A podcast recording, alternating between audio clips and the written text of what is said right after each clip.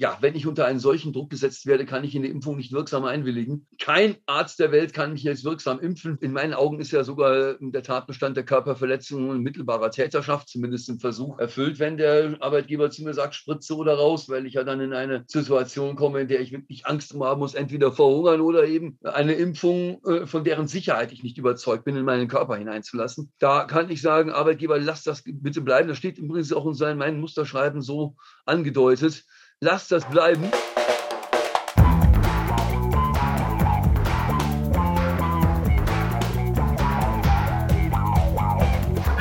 Alles, was recht ist. Ein Podcast der Basis. Ja, wir sind ja heute hier von der Basis für die Basis vereint und wollen uns mit den Problemen auseinandersetzen, die jetzt durch die Impfnachweisproblematik ab dem 15.03. zunächst mal für die Mitarbeiter im Gesundheitswesen entstehen werden. Da geistern teilweise auch falsche Vorstellungen äh, durch die Welt. Und es ist wichtig, dass wir hier einen ganz sachlichen Blick drauf werfen. Und dafür haben wir einige Experten eingeladen, unter anderem Professor Martin Schwab, ähm, der uns da einiges erzählen wird, und die Rechtsanwältin, Arbeitsrechtlerin Christiane Ringeisen. Rainer, Möchtest du ein paar Eingangsworte noch sagen? Also die allgemeine Vorstellung in der Öffentlichkeit scheint die zu sein, dass jeder, der nicht geimpft ist, ab dem 15.03., also ab dem 16.03., äh, plötzlich seinen Arbeitsplatz verliert. Das ist aber nicht so, sondern äh, die Formulierung ist tatsächlich meiner persönlichen Überzeugung nach absichtlich irreführend gewählt worden, weil man möglichst viele Leute noch in die Impfung drängen will. Aber tatsächlich ist es so, dass äh, diejenigen, die schon am Arbeitsverhältnis sind, ähm, zwar vom Arbeitgeber als ungeimpft gemeldet werden müssen, wenn sie ungeimpft sind, dem Gesundheitsamt, aber letzten Endes muss dann das Gesundheitsamt entscheiden, ob äh, diese Menschen äh, in ihren Job zurückkehren dürfen oder nicht. Und im Zweifel wird das Gesundheitsamt, weil ihnen nämlich sonst alles um die Ohren fliegt, äh, dieses Okay geben, sodass wir davon ausgehen, dass das äh, faktisch äh, keine wirkliche Konsequenz haben wird. Aber wir haben Vorsorge getroffen für all diejenigen, äh, die ähm, sich wehren wollen, die sich angemessen verhalten wollen. Und dazu wird äh, Professor Schwab jetzt gleich was sagen. Ja, und diese Vorsorge besteht darin natürlich, dass wir heute mündlich Auskunft geben, aber sie besteht auch darin, dass ich äh, in den letzten Tagen zwei Arbeitshilfen verfasst habe und es gab Menschen, die sich an mich gewandt haben, die zu mir gesagt haben, Herr Schwab, ich halte diesen Druck nicht mehr aus. Und andere, die zu mir gesagt haben, Herr Schwab, ich werde auf gar keinen Fall diesem Druck nachgeben. Und ähm, ich habe gemerkt, also wenn ich Arbeitshilfen verfasse, dann muss ich diese beiden Szenarien berücksichtigen und habe also zwei Musterschreiben aufgesetzt. Äh, eines für jene, die vom Einknicken bedroht sind, also die dann irgendwann doch sich diese Spritze geben, weil sie Angst haben, sonst irgendwie ohne Bezahlung auf der Straße zu stehen. Und andere, die gesagt haben, auf gar keinen Fall werde ich mich impfen lassen. Und ich äh, muss dem Arbeitgeber natürlich irgendetwas sagen, warum ich das nicht tue und warum ich auf gar keinen Fall nachgeben werde. Rausgekommen sind zwei Musterschreiben die eine mit dem Titel Impfung unter Druck zugestimmt, die andere äh, mit dem Titel äh, Impfung trotz Druck nicht zugestimmt. Das heißt also, je nachdem, in welcher konkreten Situation Sie sind, müssten Sie äh, gucken, was passt auf Ihre Situation besser. Gucken sich also einfach beide Schreiben an. Ähm, ich hoffe, dass die mittlerweile auf einem Kanal der Basis abrufbar sind. Äh, ich habe natürlich die Teile, die Sie individuell für ihre Situation ausfüllen müssen, also nicht gelb unterlegt. Ähm, weil jetzt heute wieder das Gerücht kursierte, das sei strafbewährte, verbotene Rechtsberatung. Das ist es eindeutig nicht. Eine Rechtsdienstleistung im Sinne des Rechtsdienstleistungsgesetzes liegt vor. Äh, wenn sie eine rechtliche Prüfung im Einzelfall erfordert, eine solche Arbeitshilfe macht genau das nicht. Den Einzelfall, auf den Einzelfall runterbrechen müssen Sie es, wenn Sie das Muster schreiben, dann für sich selber ausfüllen. Äh, mit meine Arbeit in der Partei, die Basis hat dieses Musterschreiben nichts zu tun. Das ist für alle, die in, äh, so einer Situation sich befinden, völlig egal, wie sie politisch eingestellt sind. Ja? Also, äh, und es wäre auch kontraproduktiv, wenn sie äh, ein Parteilogo auf so ein Musterschreiben drauf machen. Das nimmt der Arbeitgeber möglicherweise dann gar nicht mehr ernst. Ja? Also, das wollte ich an der Stelle klarstellen. Was Sie Ihrem Arbeitgeber sagen müssen, sind zwei Dinge. Also jetzt, wenn man jetzt mal erstmal von den abhängig Beschäftigten ausgeht. Erstens, Wenn man sie unter Druck setzt, Spritze oder raus, können sie ab diesem Moment nicht mehr wirksam in die Impfung einwilligen. Kein Arzt der Welt kann sie jetzt noch legal impfen, denn eine Einwilligung in einen ärztlichen Eingriff unter einem solchen existenzbedrohenden Druck, die ist ungültig. Die gilt so als nicht abgegeben. Das heißt, die Impfung ist Körperverletzung. Und zwar schon der Stich mit der Nadel verwirklicht den Tatbestand der gefährlichen Körperverletzung. Und wenn dann noch mehr passiert, dann sind wir sehr bald auch in der schweren Körperverletzung, im schlimmsten Fall sogar im Bereich der Körperverletzung mit Todesfolge.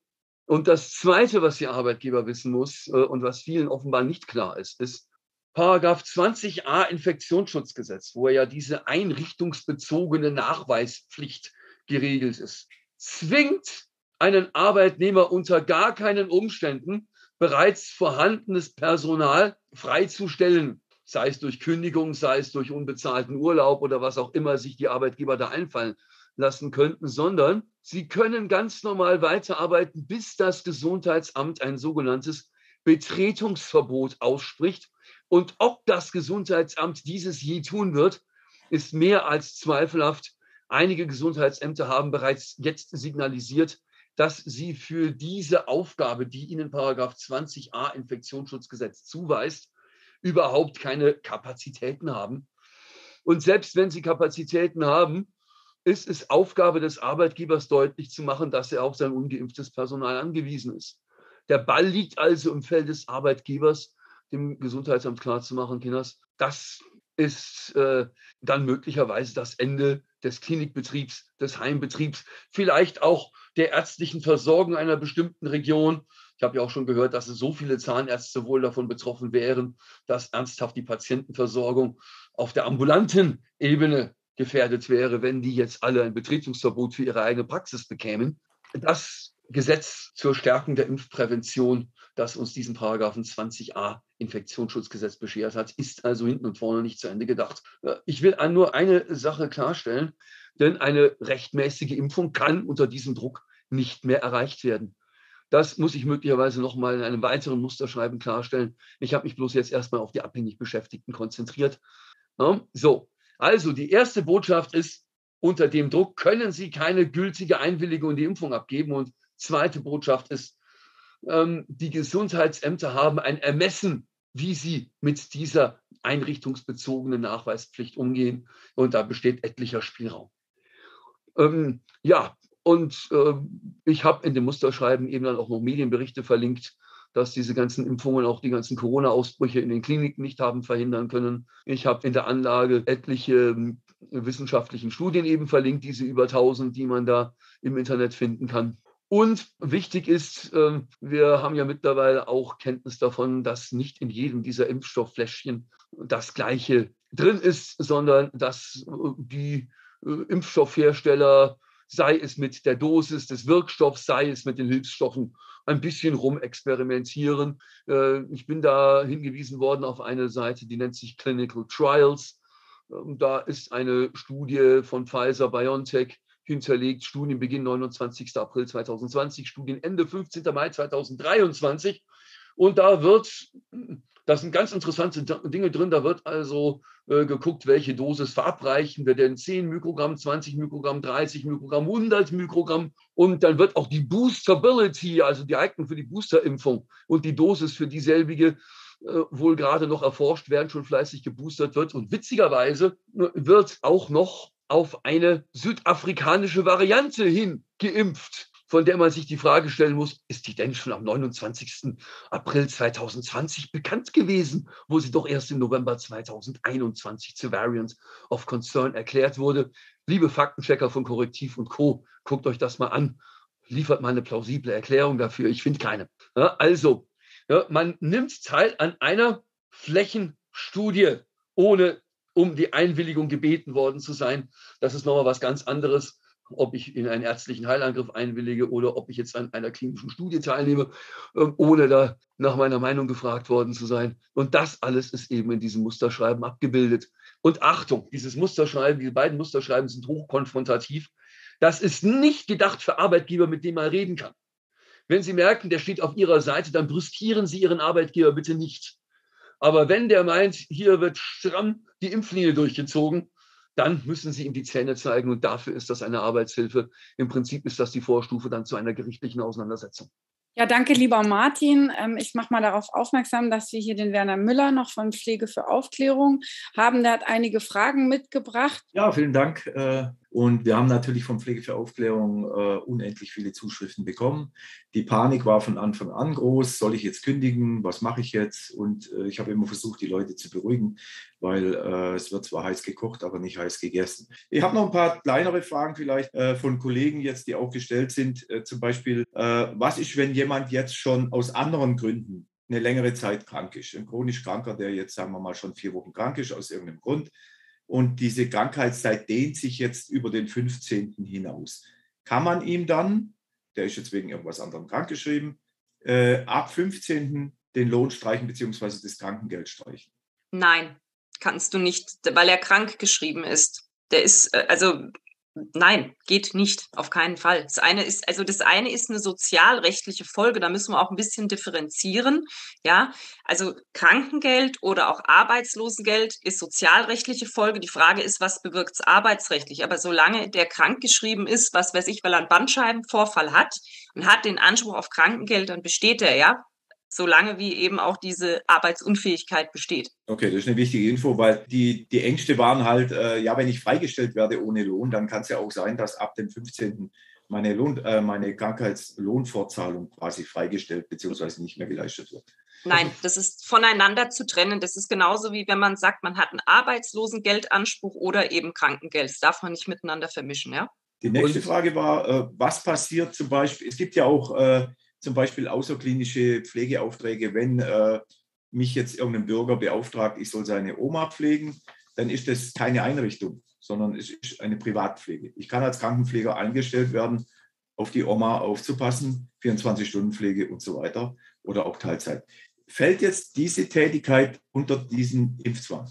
Äh, sagen wir mal so, geimpft sein müssen Personen, die in folgenden Einrichtungen tätig sind in Krankenhäusern, Einrichtungen für ambulantes Operieren, äh, Vorsorge, Rehabilitationseinrichtungen, bla und Sülz. Ähm, wenn mein Auftraggeber ein Privatmensch ist, der sagt, pflegt mal meine Oma, dann ist er nicht in einer Einrichtung tätig, sondern dann ist das mein Privatangestellter. Ich werde nicht dadurch zu einer Einrichtung im Sinne von Paragraph 20a Absatz 1 Infektionsschutzgesetz, dass ich äh, jemanden privat mit der Pflege eines Angehörigen beauftrage. Das heißt, theoretisch äh, für den Pflegeberuf gilt ja keine Gewerbeanmeldungspflicht. Das heißt, wir können alle freiberuflich tätig sein. Das heißt, wir könnten alle freiberuflich theoretisch Werbung machen, dass wir Privatpflege machen. Genau dann kann, wenn ich damit Werbung mache, dann kann es theoretisch sein, dass das Gesundheitsamt versucht, äh, mich dann als Einrichtung äh, äh, zu qualifizieren. Und dann bin ich bei dem Problem, wenn ich selber die Leitung der Einrichtung oder wenn ich überhaupt in Personalunion die Einrichtung bin, weil es außer mir in der Einrichtung überhaupt niemanden gibt, wem soll ich denn dann die Nachweise vorlegen? Ja, eine Leitung der Einrichtung gibt es doch überhaupt nicht. Ja? Wenn, ich selber, wenn, ich selber, der Chef bin. Ja, genau. Ja, und wie gesagt, das, Bundesges das Bundesgesundheitsministerium äh, versucht ja eine extrem weite Auslegung auf seiner Homepage zu äh, propagieren. Ja, dann müsse man eben dem Gesundheitsamt vorlegen, aber das Gesundheitsamt ist nicht die Leitung der Einrichtung. Da beißt die Maus nun mal keinen Faden ab. Ja. Ähm, das Gesundheitsamt ist auch der Meinung, dass jeder Handwerker, der irgendwie im Krankenhaus Fenster putzt oder äh, das Klo repariert, äh, soll darunter fallen ähm, den kann ich doch am 15.03. noch überhaupt nicht melden, äh, wenn der irgendwann im Mai oder im Juli äh, da mal beim Wasserrohrbuch kommt. Ja? Also ähm, das ist alles eine Gesetzesauslegung, äh, wo eher der Wunsch der Vater des Gedankens ist. Äh, da sehe ich gute Chancen, da vor Gericht gegen zu argumentieren. Wir haben ja auch gehört, dass osteuropäische Pflegekräfte zum Beispiel, die aus anderen Ländern kommen, nicht unter die Impfpflicht, ich weiß nicht, ob das stimmt, aber habe ich gelesen, fallen. Das heißt, es gibt ja auch in der Pflege äh, Personalvermittlungsdienste. Das heißt, Personal wird vermittelt an äh, Menschen, die jetzt zum Beispiel jemand für die Oma brauchen. Dann wird eine, osteuropäische Pflegekraft äh, angestellt, die jetzt nicht unter die Impfpflicht fällt. Könnte, wie sieht es dann mit dem Vermittlungsdienst aus? Fällt der unter die Impfpflicht? Der arbeitet ja nicht direkt am Patienten. Dann, dann, dann müsste ich wieder gucken, in 20 Jahren Infektionsschutzgesetz ob der Vermittlungsdienst eine Einrichtung ist. Also in meinen Augen fällt, dieser Tatbestand da nicht drunter, den Sie gerade genannt haben. Ja, vielen Dank. Ich weiß, das sind natürlich sehr spezielle Fragen, das jetzt nicht äh, jeder Zuschauer, äh, das nicht jeden Zuschauer betrifft. Aber äh, ich will mal einfach zu ein bisschen allgemeineren Ding kommen. Äh, es gab schon Kliniken, äh, spezielle Klinikverbünde, die bereits im Januar Mitarbeiter gekündigt haben, beziehungsweise nicht mehr auf dem Dienstplan geführt haben. Man ist ja arbeitswillig und der Termin ist 15.03. Inwiefern hat jemand eine Möglichkeit, Schadensersatz oder Kündigungsklage, Kündigungsschutzklagen erfolgreich durchzuführen? Also zwei Sachverhalte sind voneinander zu unterscheiden. Wenn jemand tatsächlich eine Kündigung bekommen hat, dann hat er nur drei Wochen Zeit ab Zugang der Kündigung eine Kündigungsschutzklage einzureichen. Das ist auch wichtig, denn wenn diese Frist verstrichen ist, dann gilt das Arbeitsverhältnis als beendet, also zum Kündigungszeitpunkt. Die Kündigung kann nicht nachträglich dann nochmal überprüft werden. So, das ist das eine. Das ist ganz wichtig, immer wenn eine Kündigung reinkommt, zu schauen, sich zu wehren. Entweder beim Arbeitsgericht selbst eine Kündigungsschutzklage, kann man auch einen Antrag stellen, da bekommt man auch geholfen. Oder man geht eben zum Anwalt, lässt sich beraten und macht das dann eben zusammen. Das ist der eine Fall. Davon zu unterscheiden, das ist generell in den äh, Corona-Fällen ähm, in Mode geraten, ist die sogenannte unbezahlte Freistellung. Und zwar unabhängig davon, ob es jetzt um den Impfstatus gibt, geht, ob es um die Testpflicht am Arbeitsplatz geht. Aber das wird gerne gemacht. Ähm, für uns Arbeitsrechtler absolut nicht nachzuvollziehen, weil es steht auch im Gesetz Arbeit gegen Lohn. Also ich habe nicht nur eine Arbeitsverpflichtung, ja, sondern ich bin ja auch berechtigt, dort zu arbeiten und als Gegenleistung bekomme ich mein Geld. So, also das ist so ein Konstrukt, wo sich die Arbeitgeber wohl meinen, reinzuretten. Jetzt kann ich verschiedene Wege gehen. Man kann einmal eben auf die Beschäftigung klagen oder man klagt den Lohn, der zurückliegt, wieder ein und bezieht aber in der Zwischenzeit dann eben Arbeitslosengeld, damit man ja nicht verhungert. Also von irgendwas muss ja leben. So. Und dann wäre es so, wenn man dann den rückständigen Lohn einklagt, dass dann in der Regel ein Forderungsübergang eben auf dem Jobcenter stattgefunden hat. Also man wird nicht den ganzen Lohn bekommen, weil der Teil, den das Jobcenter gezahlt hat, das geht dann eben über, weil die in Vorleistung getreten sind. Ja, das, also das nehme ich, die Angst nehme ich auch immer meinen Mandanten, wenn jetzt jemand wirklich unbezahlt freigestellt werden sollte, dann hat der einen Anspruch auf Arbeitslosengeld und sollte das Jobcenter oder die Arbeitsagentur das versagen, dann kann man dagegen bitte auch Widerspruch einlegen und müsste auch dagegen klagen. Meine Erfahrung und auch die von anderen Arbeitsrechtlern ist aber wirklich die, in dem Moment, wo wir den Widerspruch eingelegt haben, haben die ihr Geld bekommen. Ja, das äh, einfach, ich möchte hier wirklich diese Existenzängste auch nehmen. Das ist wirklich wichtig, dass diese Botschaft nach draußen geht. Weil auch das, was wir gehört haben, ähm, kein Arbeitslosengeld mehr für, für Ungeimpfte oder was, also das sind so Propaganda-Angstmachsprüche, aber da gibt es keine Rechtsgrundlage für. Ja, ich habe es auch noch bei keinem Jobcenter erlebt, dass so argumentiert wird oder gearbeitet wird. Nein, das ist also mir wirklich eine Herzensangelegenheit, dass diese Info nach draußen an alle geht. Ja. Ja, vielen Dank. Das ist wichtig, weil die äh, Zufragen kriegen wir oft. Der andere Punkt war, wenn jetzt eine Freistellung erfolgt. Also ich bin kein Rechtsanwalt, aber ich glaube, der Arbeitgeber ist auch verpflichtet, seinen Teil zu erfüllen, indem er die Arbeit bereitstellt. Wenn ich bin ja laut Arbeitsvertrag gezwungen, meine Leistung zu erbringen. Ja, das ist ja ein Arbeitsvertrag. Und mhm. wenn ich, wenn der Arbeitgeber mir zum Beispiel keine Arbeitsmöglichkeit gibt, also so mal wie meine Info ist, brauche ich auch nicht arbeiten. Wenn ich zur Arbeit komme, der hat keine Arbeit, dann kann ich Kaffee trinken, mich hinsetzen. Aber hier bei der Freistellung ist es ja so, dass man eigentlich eine Freistellung freiwillig macht. Wenn ich eine Weltreise mache, dann mache ich eine Freistellung, damit mein Arbeitsvertrag weiterläuft und nach einem Jahr komme ich wieder und arbeite weiter. Ich habe aber hier ja eine unfreiwillige Freistellung. Ich will ja arbeiten. Das heißt, äh, habe ich eine äh, gute Rechtsgrundlage, wenn ich immer wieder schriftlich dem Arbeitnehmer, dem Arbeitgeber betone, äh, hör zu, ich will arbeiten, ja, ich sehe das so und so äh, mit der Impfung, aber ich möchte arbeiten. Ich biete meine Arbeit an. Und dann ist es ja noch so, wenn er freigestellt wird, äh, bekommt er nach vier Wochen keine Kranken, äh, muss man ja dann dafür sorgen, dass man seine Krankenversicherung selber zahlt, die Rentenbezüge und Sozialversicherungen. Wie sieht es damit aus? Muss das Arbeitsamt hier übernehmen, schon ab Zeitpunkt der Freistellung?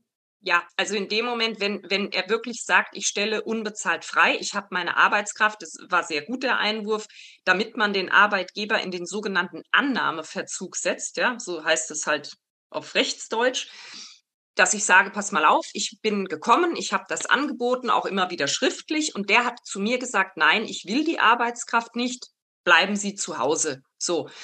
Dann kann man das natürlich dem Jobcenter auch entsprechend mitteilen und ab diesem Zeitpunkt sich dann ja auch zur Verfügung stellen. Das bedeutet ja nicht, dass man einfach nur, ne, nur Geld bekommt, sondern man müsste ja tatsächlich in der Zeit seine Arbeitskraft, wenn eben ein Jobvermittlungsangebot da ist, was eben entsprechend ist, auch annehmen. Ne? Das, man steht dann dem Arbeitsmarkt zur Verfügung habe ich den Anspruch, also zum Beispiel, ich bin 30 Jahre Intensivpfleger, ich habe eine gewisse Qualifikation, äh, eine Arbeit annehmen zu können, was ein bisschen auch meine, in meine Qualifikationsrichtung geht, oder muss ich jede das, Arbeit annehmen? Nein, das, das definitiv nicht. Also das ist auch immer nach der persönlichen, also Fähigkeit, Qualifikation etc. Ja, natürlich. Also Zwangsarbeit äh, gibt es nicht. Auch, nein, das gibt es auch nicht. Ja? Hm. Äh, die nächste Frage war, äh, jemand möchte im November in Rente gehen, ist fast 40 Jahre im Betrieb, und die Frage stellt sich halt jetzt, äh, kann man dem Arbeitgeber anbieten, jetzt schon in Rente zu gehen und eine Abfindung zu bekommen? Anbieten, anbieten, kann man. Anbieten kann man alles. Hat es Aussicht auf Erfolg, sagen wir mal so. Ja, das kann. Also ich habe jetzt in den letzten Monaten natürlich auch einige Arbeitsverträge, wir sagen dazu abgewickelt. Ja, das geht dann über eine Aufhebungsvereinbarung entsprechend, wenn jemand sagt, also ich kann mich bis dann und dann in Rente hangeln, sei das über eine bezahlte Freistellung oder, oder, da gibt es Möglichkeiten, ja. Also, Wenn, aber da müsste man über einen Anwalt dann gehen. Das ist, äh, das ist in der Regel doch äh, äh, vielversprechender. Also gerade was dann die Höhe der Summe angeht, ja. Danke. Jetzt kommen wir noch zum anderen wichtigen Punkt, der äh, so auch in den Medien und auch in der ganzen Diskussion oft vergessen wird. Wir haben ja viele Auszubildende in der Pflege. Das heißt Krankenpflegeschüler, Altenpflegeschüler, mhm. Kinderkrankenpflegeschüler und so weiter. Und da habe ich auch Zuschriften bekommen von Lehrern, Krankenpflegelehrer, Betreiber von Schulen, die jetzt Probleme sehen, weil sie zum Teil zum Beispiel ungeimpften Examensschülern keine Prüfung abnehmen dürfen. Ja? Die Leute haben gelernt drei Jahre, die Prüfung steht an und sie dürfen keine Prüfung abnehmen. Es wird ihnen verboten. Ja? Aber von wem wird es verboten? Da muss ich nachfragen. Also es erschließt sich mir nicht, was das mit 20a zu tun hat. Also, weil das, also kriege ich gerade nicht zusammen. Das erschließt sich mir auch nicht und demjenigen auch nicht aber die haben die Anweisung von oben bekommen. Äh, das Problem ist auch Fehlzeiten technisch, Präsenzzeiten. Ja, man hat ja da bestimmte Bestimmungen. Wenn man so und so Fehlzeitungen, äh, Fehlzeiten hat in der Ausbildung, äh, dann darf man eigentlich nicht an der Prüfung teilnehmen. Mhm. Also das sind alles so Sachen, die ein bisschen unklar sind. Was macht jetzt jemand, der im dritten Ausbildungsjahr ist, nicht geimpft ist und dann eine Freistellung bekommt? Hat er Anrecht darauf, seine Ausbildung zu beenden? Ja. Ja. Da hat ja auch einen entsprechenden Ausbildungsvertrag. Also ich habe diesen konkreten Fall jetzt, muss ich sagen, Gott sei Dank noch nicht gehabt. Ich habe es jetzt mehr mit Studierenden gehabt, aber selbstverständlich so wie es auch in 20a drinsteht, wenn der Status ist, er ist ungeimpft und es wird ans Gesundheitsamt gemeldet, dann kann er doch aber trotzdem, solange vom Gesundheitsamt nichts kommt, kein Betretungsverbot, kein Beschäftigungsverbot, dann kann doch der Auszubildende nach wie vor ganz normal seiner Tätigkeit nachgehen. Dann würde man den Auszubildenden ja noch schlechter stellen als den gewöhnlichen Arbeitnehmer. Wollen wir mal kurz auf zwei Fragen aus dem Chat mhm. eingehen? Ja, da kann ich mal ganz kurz versuchen vorzulesen. Ja. Also da gibt es mehr, mehrere Anfragen. Das einmal ganz generell, wie sieht es bei Zeitarbeitern aus? Ähm, mhm. Im Pflegewesen, ähm, also natürlich, es geht jetzt hier wirklich nur um die Pflege, das ist ganz klar. Ja, ja. Ähm, also ob es da irgendwas Spezielleres gibt, wenn, wenn man in der Pflege ähm, angestellt ist und dann in der Zeitarbeit sozusagen. Also es ist ja dann eine Zeitarbeitsfirma, die ja nicht direkt eine Pflegefirma ist. Ähm, das ist wahrscheinlich der Hintergrund der Frage, würde ich jetzt mal spekulativ annehmen. Ja, also, das wäre dann, dann höchstens insofern interessant, äh, vielleicht, also ich, das ist jetzt eine Mutmaßung, dass jemand, der über eine Zeitarbeitsfirma angestellt ist, vielleicht eine Kündigung bekommt von seiner Firma, weil die ihm sagen, solange äh, du nicht geimpft bist, äh, finde ich kein Klinikum mehr, wo ich dich hin vermitteln kann. Also das wäre für mich jetzt vielleicht so was, was ich mir vorstellen kann. Ähm, aber auch da muss man sagen, äh, aus welchem Grund soll derjenige gekündigt werden? Soll das eine betriebsbedingte Kündigung sein? Also das ist immer noch sehr spekulativ, das Ganze. Also kann jetzt, ich bräuchte also, noch ein da, bisschen mehr. Äh, dazu haben wir viele äh, Meldungen auch und ich kenne ja selber auch ja. Zeitarbeiter. Da ist zum Teil das Problem, dass wenn die Mitarbeiter nicht mehr eingesetzt werden, dass auch Lohnzahlungen nicht mehr geleistet werden, obwohl die vertraglich vereinbart sind. Ja. Und der Mitarbeiter ja seine Leistung zur Verfügung stellt. Genau, aber das geht dann auch, ähm, da muss man auch Folgendes wissen. Ähm, es gibt äh, in dem Zeitarbeitsbereich, also AÜG, dieses Gesetz, auch eigene Tarifverträge für die eigenen Gruppen. Und genau dieses Lohnausfallprinzip ist nämlich A in den einzelnen Arbeitsverträgen geregelt, aber auch nochmal in den Tarifverträgen. Äh, das heißt, man müsste dann wirklich ganz speziell den eigenen Arbeitsvertrag durchschauen. Man müsste den dazugehörigen Tarifvertrag durchschauen und dann erst kann man eigentlich konkret was dazu sagen. Aber so eine Kündigung ist meines Erachtens auch unzulässig, genauso wie die von anderen Arbeitnehmern auch. Kann man verlangen, dass der Arbeitgeber einem eine Arbeit zuteilt, die äh, man könnte ja argumentieren, naja, ich bin zwar nicht geimpft, dann mache ich halt nicht direkten Patientenkontakt, arbeite irgendwo anders, wo ich keinen direkten Patientenkontakt habe, aber mein Arbeitsvertrag bleibt aufrecht. Da hat das Bundesgesundheitsministerium auf seiner Homepage auch etwas geschrieben. Äh, die sind der Meinung, das bestehe nur dann, wenn der Verwaltungsbereich äh, von der Patientenversorgung strikt getrennt sei, wenn es nur sein könne, dass der Chefarzt mal schnell in den Verwaltungstrakt rüberlaufe, äh, dann sei ja schon ein mittelbarer Patientenkontakt gegeben und dann bestehe schon die einrichtungsbezogene Nachweispflicht. Diese Auslegung halte ich auch für mehr als problematisch. Äh, denn wenn man jetzt mal vom Sinn und Zweck von 20a Infektionsschutzgesetz ausgeht, man will ja angeblich da besonders vulnerable Gruppen schützen. Wer mit denen nicht in Kontakt kommt, der gefährdet die auch nicht. Und deswegen habe ich kein Verständnis dafür, dass man etwa Reinigungskräften, die völlig außerhalb der Praxiszeiten arbeiten, ähm, eine Impfpflicht äh, auferlegen möchte.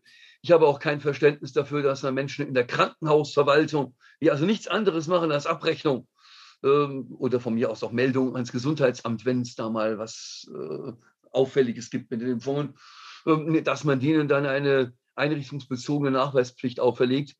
Das, ähm, das Mindeste, was ich da als Jurist anregen würde, ist eine sogenannte teleologische Reduktion, eine Rückführung des Gesetzes Wortlauts aus seinem Sinn und Zweck. Ähm, indem ich nämlich sage, also äh, äh, der, der Verwaltungsbereich ist davon überhaupt nicht betroffen. Das sieht, wie gesagt, äh, Herr Lauterbach mit seiner Truppe da in Berlin ganz anders. Und deswegen wird auch das am Ende von den Gerichten zu klären sein. Also einen Anspruch auf äh, eine Versetzung gibt es per se nicht. Ja, also im Arbeitsvertrag ist ja auch geregelt, als was ist jemand dort beschäftigt. Ja, die Tätigkeit, die ist festgelegt im Arbeitsvertrag.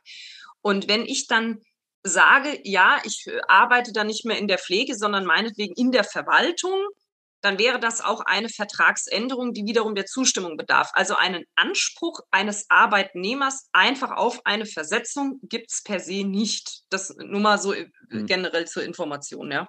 Zur Zeitarbeit noch eine Frage, die ja. ich im Zusammenhang mit dem letzten vielleicht noch beantworten würde. Mhm. Da schreibt wohl jemand, dass jemand zum 28.02. den Nachweis bringen soll, ab dann zwei Abmahnungen und dann raus. Ähm, äh, da würde ich jetzt sagen, Abmahnung setzt ja voraus, äh, dass man einen, Persön äh, dass man einen verhaltensbedingten Grund für die Kündigung gesetzt hat, wenn man sich nicht impfen lässt, möglicherweise sogar einen wichtigen Grund für die Impfung im Sinne von BGB Paragraph 626. So, das kriegt man sehr schnell rausgekegelt, wenn man entgegenhält, ja, wenn ich unter einen solchen Druck gesetzt werde, kann ich in die Impfung nicht wirksam einwilligen. Kein Arzt der Welt kann mich jetzt wirksam impfen, wenn überhaupt Kündigung dann personenbedingt. Und äh, das, dafür sehe ich keine Grundlage, solange es äh, theoretisch noch die Möglichkeit gibt, dazu, äh, da zu arbeiten. Also das ist jetzt das, was mir konkret einfällt. Also wenn die Firma mir droht, ich, du fliegst raus, wenn du dich nicht impfen lässt und wir mahnen dich ab, dann würde ich sagen, da haben sie eine falsche Schublade gegriffen. Zumal man ja einer Abmahnung nicht zustimmen muss. Ja? Hm. Man muss ja äh, die Abmahnung auch unterschreiben. Die Frage, halt, Abmahnung, Stopp, Einspruch, Abmahnung muss man nicht unterschreiben. Wird bei uns immer so gehandhabt. Also ja, mu muss man aber arbeitsrechtlich nicht. Nein, muss, muss man nicht. Man muss sie nicht quittieren in dem Sinne. das noch zur okay. Klarstellung. Ist auch gut zu wissen. Ja, mhm. Aber es gibt ja auch die Möglichkeit, das habe ich mich mal erkundigt, den Arbeitgeber abzumahnen, wenn er zum Beispiel den Lohn nicht rechtzeitig zahlt oder solche Dinge. Mhm. Kann ich den Arbeitgeber nur wegen sowas abmahnen oder kann ich ihn abmahnen, weil er mich nötigt? Ja, das kann ich. Ja, Das, sicher. die Nötigung ist eine, Straf, eine Straftat. Auch in meinen Augen ist ja sogar der Tatbestand der Körperverletzung und mittelbarer Täterschaft, zumindest im Versuch, erfüllt, wenn der Arbeitgeber zu mir sagt, spritze oder raus, weil ich ja dann in eine Situation komme, in der ich wirklich Angst haben muss, entweder verhungern oder eben eine Impfung, äh, von deren Sicherheit ich nicht überzeugt bin, in meinen Körper hineinzulassen. Ähm, Da kann ich sagen, Arbeitgeber, lass das bitte bleiben. Das steht übrigens auch in meinen Musterschreiben so angedeutet. Lass das bleiben. Andernfalls werde ich versuchen, äh, dich, und zwar im Falle einer GmbH oder einer Aktiengesellschaft, einer OHG, dich, Mitarbeiter ähm, oder Vorstandsvorsitzender oder Personalchef, der du die Drohung aussprichst, persönlich wegen, Körper, wegen versuchter Körperverletzung mit einer einstweiligen Verfügung zu überziehen. Ich philosophiere gerade noch so ein bisschen darüber, was für eine Verfahrensart da einschlägig ist. Mein erster Gedanke war, dass man da diese einstweilige Verfügung vor die ordentlichen Gerichte trägt, weil man ja äh, hier möglicherweise dann einen persönlichen vom Arbeitsverhältnis abgekoppelten äh, Rechtsstreit äh, mit demjenigen führt, der die Drohung ausgesprochen hat. Ja, wenn das gleichzeitig der Arbeitgeber ist, dann ist das natürlich wieder eine arbeitsgerichtliche Auseinandersetzung. In Betracht kommt aber auch noch, ja, wenn mich jemand mit Gewalt bedroht, ein Verfahren nach dem Gewaltschutzgesetz in Verbindung mit FAMFG Paragraph 210 folgende. Das ist normalerweise ein Verfahren, das äh, äh, bei Gewalt in der Partnerschaft etwa bestritten wird. Äh, ob das hier entsprechend einschlägig ist, da denke ich gerade noch drüber nach. Aber Fakt ist jedenfalls, ich kann demjenigen, der mir droht, eine Abmahnung aussprechen, unterlass diese Drohung, sonst gehe ich vor Gericht und werde dafür sorgen, dass das Gericht hier verbietet, mir eine so, solche Drohung auszusprechen oder sie gar wahrzumachen. Äh, Das Problem bei vielen Pflegekräften ist halt, dass sie sehr eingeschüchtert sind durch die Maßnahmen, eingeschüchtert durch Briefe, Mhm. äh, die halt sehr äh, fordernd und provokativ sind. Und wir machen zwar jeden Tag einen Expertenjob, wir müssen in allen Bereichen Verantwortung übernehmen über Menschenleben, aber natürlich leider hat die Pflege bis jetzt nicht so gelernt, sich zu wehren, wenn es um ihre beruflichen Interessen geht. Aber Dafür gibt es diese beiden Musterschreiben von mir. Das sollten Sie Äh, sich mal durchlesen. Wie ist es, wenn wir zum Beispiel, äh, es gibt ja auch äh, Paragraph 15, 16 Arbeitsschutzgesetz die Pflicht, eine Überlastungsanzeige zu schreiben, wenn die Versorgung der Patienten durch Personalmangel nicht gewährleistet sein kann. Das heißt, für die Zukunft könnte man, äh, wir müssen ja auch immer an die geimpften Mitarbeiter denken. Ja, wenn jetzt angenommen ab Mitte März viele fehlen auf einer Intensivstation, auf einer außerklinischen äh, Beatmungseinheit oder sonst im Pflegeheim, äh, würde äh, natürlich auch wieder der Paragraph 15, 16 Arbeitsschutzgesetz kommen, dass man über Überlastungsanzeigen auch an die Gesundheitsämter stellt, wegen gefährlicher Pflege. Das ist eine spannende Idee. Zustimmung. Ja. Damit kann man die vor allem auch wieder schön beschäftigen. Äh, das, da- das darf man ja nicht im Voraus machen, aber man kann natürlich schon laut, äh, Par- äh, laut äh, Stellenplan sehen, wenn so und so viele Mitarbeiter in meiner Einheit fehlen, dann komme ich in die Situation Paragraph 15, 16. Und ich weiß, wir haben Zuschriften gekriegt, dass es bereits Absprachen zwischen Pflegeeinrichtungen, äh, Krankenhäusern und Gesundheitsämtern gibt, äh, dass hier und da die Impfpflicht nicht umgesetzt wird. Ich würde jetzt noch mal kurz auf diese ähm, Impfunfähigkeitsbescheinigung bitte zurückkommen. Es gibt ja Gründe, also aus gesundheitlichen Gründen, warum man nicht geimpft werden kann. Ja, die, die Impfunfähigkeitsbescheinigung, da, wird, äh, da diskutieren wir oft drüber, auch in den äh, einzelnen Gruppen. Äh, man fokussiert sich hier auf Grunddiagnosen. Jemand hat einen Diabetes oder er hat eine allergische Erkrankung. Äh, was natürlich, aber ich habe auch mit einigen Ärzten gesprochen, äh, die Grunddiagnosen als solche wahrscheinlich werden nicht reichen, Impfunfähigkeitsbestimmung, äh, äh, Impfunfähigkeitsbescheinigung umzusetzen, sondern äh, ich habe ein paar ganz gute Schriftsätze, die dann auch in Zusammenhang mit der Tatsache, dass wir hier ein Medikament haben, was im Experimentalstatus nicht ausreichend getestet ist, da kann man dann auch wissenschaftliche Backgrounds in die Impfunfähigkeitsbescheinigung mit einbringen. Äh, da ist die Frage, ist die Willkür angreifbar, dass vielleicht, also als erstes entscheidet ja nicht der Arbeitgeber über die Gültigkeit der Impfunfähigkeitsbescheinigung, nehme ich an, sondern das Gesundheitsamt. Ist, inwiefern ist die Willkür? Also das eine Gesundheitsamt erkennt es vielleicht an, das andere nicht. Was kann man da tun? Da schlage ich vor ein selbstständiges Beweisverfahren. Mir droht ja, wenn ich mich tatsächlich impfen lassen sollte, der Verlust des Beweismittels, denn die Kausalität eines Impfschadens werde ich hinterher äh, kaum je beweisen können. Jedenfalls wird man mir da jede Menge Knüppel zwischen die Beine schlagen. Jetzt nehmen wir mal an, jemand hat Krampfadern und ähm, soll jetzt da geimpft werden und dann kommt hinterher tatsächlich irgendwie eine Lungenembolie oder ein Schlaganfall dabei raus. Äh, dann wird jeder sagen, ja, du warst ja mit deinem Thromboserisiko, mit deinen Krampfadern sowieso, das kann doch an der Impfung überhaupt nicht gelegen haben. Dann werde ich hergehen und sagen, ich werde ein selbstständiges Beweisverfahren anstrengen. Und zwar, äh, je nachdem, wer meine Impfunfähigkeit anzweifelt, entweder vor den Arbeitsgerichten oder vor den Verwaltungsgerichten, wenn es um die Gesundheitsämter geht. Äh, indem ich sage, mir droht für den Fall der Impfung ein Verlust des Beweismittels, weil ich Angst habe, wenn jetzt bei dieser Prädisposition jetzt noch die Impfung reinkommt, ich hinterher, wenn mir tatsächlich etwas passiert, nie in der Lage sein werde, die Kausalität zu beweisen, wenn es dann um einen Impfschaden geht. Diese selbstständigen Beweisverfahren haben, den großen Vorteil, dass sie relativ schnell abgewickelt werden. Ich muss da einen verfahrenseinleitenden Schriftsatz natürlich hinstecken. Den kann ich sogar zu Protokoll der Geschäftsstelle erklären. Das heißt also, den Antrag auf Durchführung des Beweisverfahrens kann ich notfalls ohne Anwalt, würde ich allerdings nicht empfehlen, weil das doch eine sehr besondere Verfahrensart ist. Also ich habe zum Beispiel die Zuschrift einer äh, Krankenpflegerin die 2008 äh, eine Tumorerkrankung überwunden hat und die natürlich jetzt ganz große Sorge hat, dass der Krebs zurückkehrt, wenn sie geimpft wird. Auch in diesem Fall würde ich sagen, so, äh, da beantragen wir im selbstständigen Beweisverfahren ein Sachverständigengutachten und füttern das Gericht natürlich mit entsprechenden Studien an. Und sagen, pass auf, das ist in der wissenschaftlichen Literatur bereits beschrieben worden, das müssen wir hier ernst nehmen liebes Gericht, macht da mal einen Sachverständigenbeweis draus. Und dann wird vor Gericht entschieden, ob wir hier eine Impfunfähigkeit haben oder nicht. Wenn ich nämlich dann in einem selbstständigen Beweisverfahren ein Gutachten habe und sage, jawohl, äh, so eine Impfung, diese Studienergebnisse müssen wir ernst nehmen, das sollten wir eher von abraten, dann kann auch das RKI erzählen, was es will. Die haben ja nun alle möglichen Kontraindikationen gestrichen. Wenn ich eine gerichtliche Beweisaufnahme habe, die ich 493 Zivilprozess, Paragraph 493 Zivilprozessordnung dann im Streitfall wie das Ergebnis einer gerichtlichen Beweisaufnahme in den Rechtsstreit einführen kann, habe ich also viel bessere Karten. Und dann wird der Arbeitgeber einen Teufel tun äh, oder das Gesundheitsamt, mich jetzt noch zur Impfung zu drängen. Inwiefern kann das Gesundheitsamt, äh, wenn es jetzt zum Beispiel Zweifel an der äh, Gültigkeit der Impfunfähigkeitsbescheinigung hat, den Arbeitnehmer zwingen zu einer äh, Untersuchung durch einen Arzt, den ich nicht will.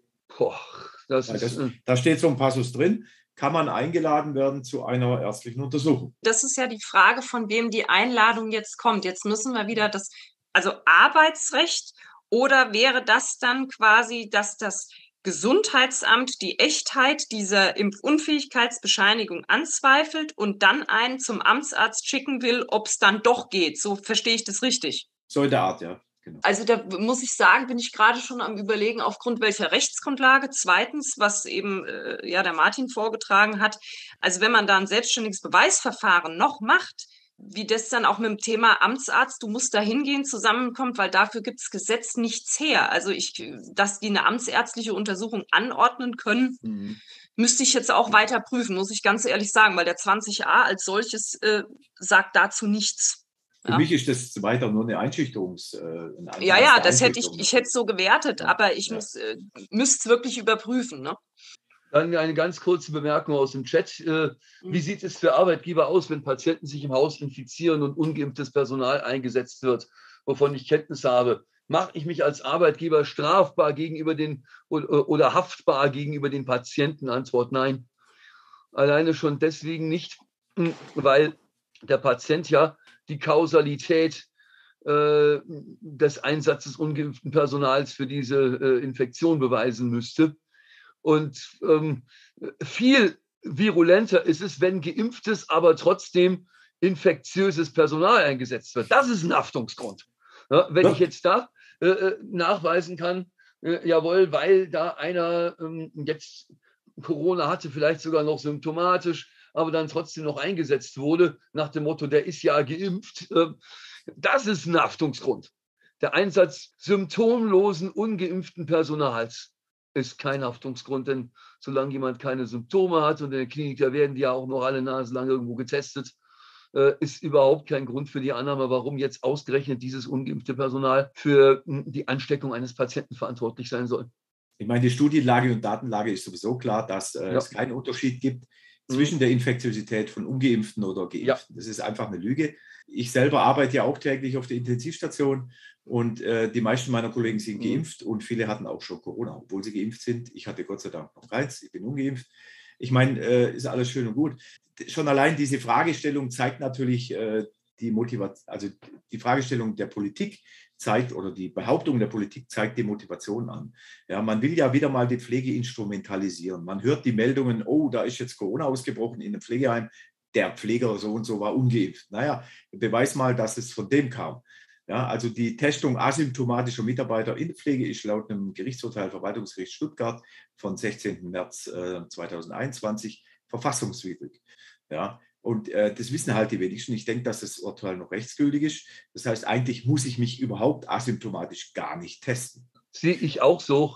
Und weil Alke das gerade in den Chat gestellt hat, es ist grundsätzlich erstmal richtig, dass die Diagnose der ärztlichen Schweigepflicht unterliegt. Und äh, die Frage, erkennt das Gesundheitsamt äh, eine solche Bescheinigung an. Die stellt sich ja erst, wenn das Gesundheitsamt äh, Zweifel hat und dann möge es diese Zweifel begründen. Deswegen ist der Hinweis völlig zutreffend. Dass, äh, ich habe das jetzt auch letztens mit einer Dame gesprochen, die sich an mich gewandt hatte, die so äh, von dem Problem betroffen ist. Äh, die hat mir so eine Bescheinigung zum Beispiel gezeigt, wo also ganz genau dran war, äh, drinsteht, ist aus medizinischen Gründen nicht in der Lage, gegen Covid-19 geimpft zu werden. Äh, die Diagnose unterliegt der ärztlichen Schweigepflicht. Äh, äh die Unterlagen befinden sich in der Patientenakte. Nach dem Motto, wenn, es etwas nachzuprüfen gibt, immer, aber im Moment sagen wir erstmal nichts, denn wir dürfen auch gar nichts sagen. Und das ist auch sicherlich der Weg, den man ähm, ärztlich erstmal beschreitet. Und wenn das Gesundheitsamt Zweifel äußert, dann kommt es hier auf den Einzelfall an, wie schnell man mit der Diagnose in die Offensive geht und wie schnell man da möglicherweise auch in ein selbstständiges Beweisverfahren äh, eintritt, wenn man merkt, die Gesundheitsämter machen einen da ernsthafte Schwierigkeiten. Äh, aber wichtig ist, dass ein Gesundheitsamt so eine Diagnose, äh, was das ja Diagnose ist es ja dann keine, sondern so eine Aussage, dieser Mensch ist impfunfähig, nicht ohne Angaben von Gründen einfach anzweifeln darf. Äh, was vielleicht noch ganz interessant wäre, wenn der Arbeitgeber jetzt tatsächlich beweisen kann oder darlegen kann, dass er so und so viele Mitarbeiter verlieren würde durch die Impfpflicht und die Patientenversorgung dadurch nicht mehr möglich ist. Welche Rechte hat er? Als Träger einer Einrichtung einen Anspruch auf ermessensfehlerfreie Entscheidung. Ich kann ohne weiteres begründen, wenn die Patientenversorgung zusammenbricht, dass das Ermessen dann auf Null reduziert ist. Das Gesundheitsamt wird natürlich dann nicht nur die Versorgungslage in meiner Einrichtung berücksichtigen, sondern auch gucken, welche alternativen Angebote stehen denn zur Verfügung. Aber wenn unser Gesundheitswesen gerade im Pflegebereich so überlastet ist, äh, wird es diese Alternativen kaum geben. Und dann werde ich allerdings einen harten Kampf führen müssen, denn wenn das Gesundheitsamt ein Betretungsverbot ausspricht und ich dagegen Widerspruch oder Klage erhebe, dann haben diese Rechtsbehelfe keine aufschiebende Wirkung. Ich muss tatsächlich erstmal den Laden dicht machen dem kann ich wieder begegnen, indem ich einen Eilantrag stelle auf Wiederherstellung der aufschiebenden Wirkung gemäß 80 Absatz 5 der Verwaltungsgerichtsordnung. Ähm, ich würde, wenn ich selber jetzt Klinikleiter wäre oder Pflegeheimleiter und Angst habe, dass die mir jetzt den Laden zumachen, dafür würde ich jetzt schon versuchen, entsprechende Zahlen zu präsentieren. Also zu, nicht zu präsentieren, sondern vorzubereiten, die ich dann sofort präsentieren kann, wenn das Gesundheitsamt mir hm, auf die Füße tritt. Das, denn ich müsste, wenn eine solche Anordnung käme, sehr schnell reagieren.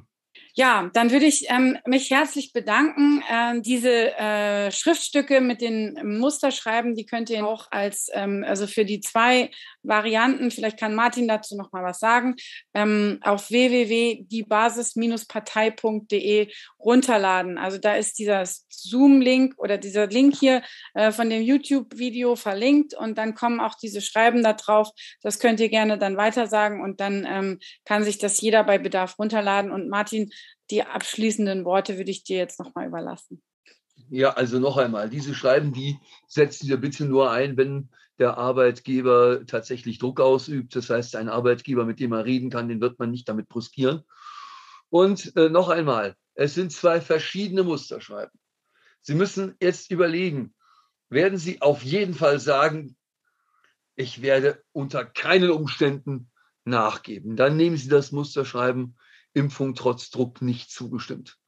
Oder haben Sie Angst, Mist, ich habe Angst, dass ich diesen Druck nicht mehr standhalte. Oder ich habe vielleicht den ersten Impftermin sogar schon gehabt und habe jetzt Angst vor der zweiten Spritze. Ja? Dann nehmen Sie das Musterschreiben Impfung trotz Druck zugestimmt. Ja?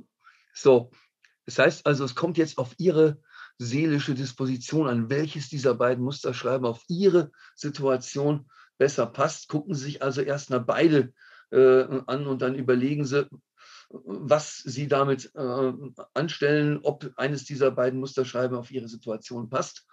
Und Musterschreiben sind natürlich auch immer so, dass sie auf den individuellen Sachverhalt angepasst werden müssen und auch angepasst werden dürfen.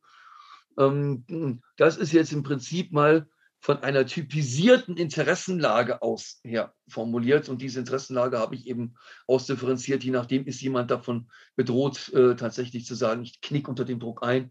Oder wird jemand sagen, nee, auf gar keinen Fall, selbst wenn es nicht meinen Job kostet, ich mache es nicht mit. Ja? ja? und davon hängt eben ab, mit was für einer Diktion man dem Arbeitgeber gegenübertritt. Und deswegen bitte ich, das sorgfältig zu reflektieren, bevor Sie diese Musterschreiben einsetzen.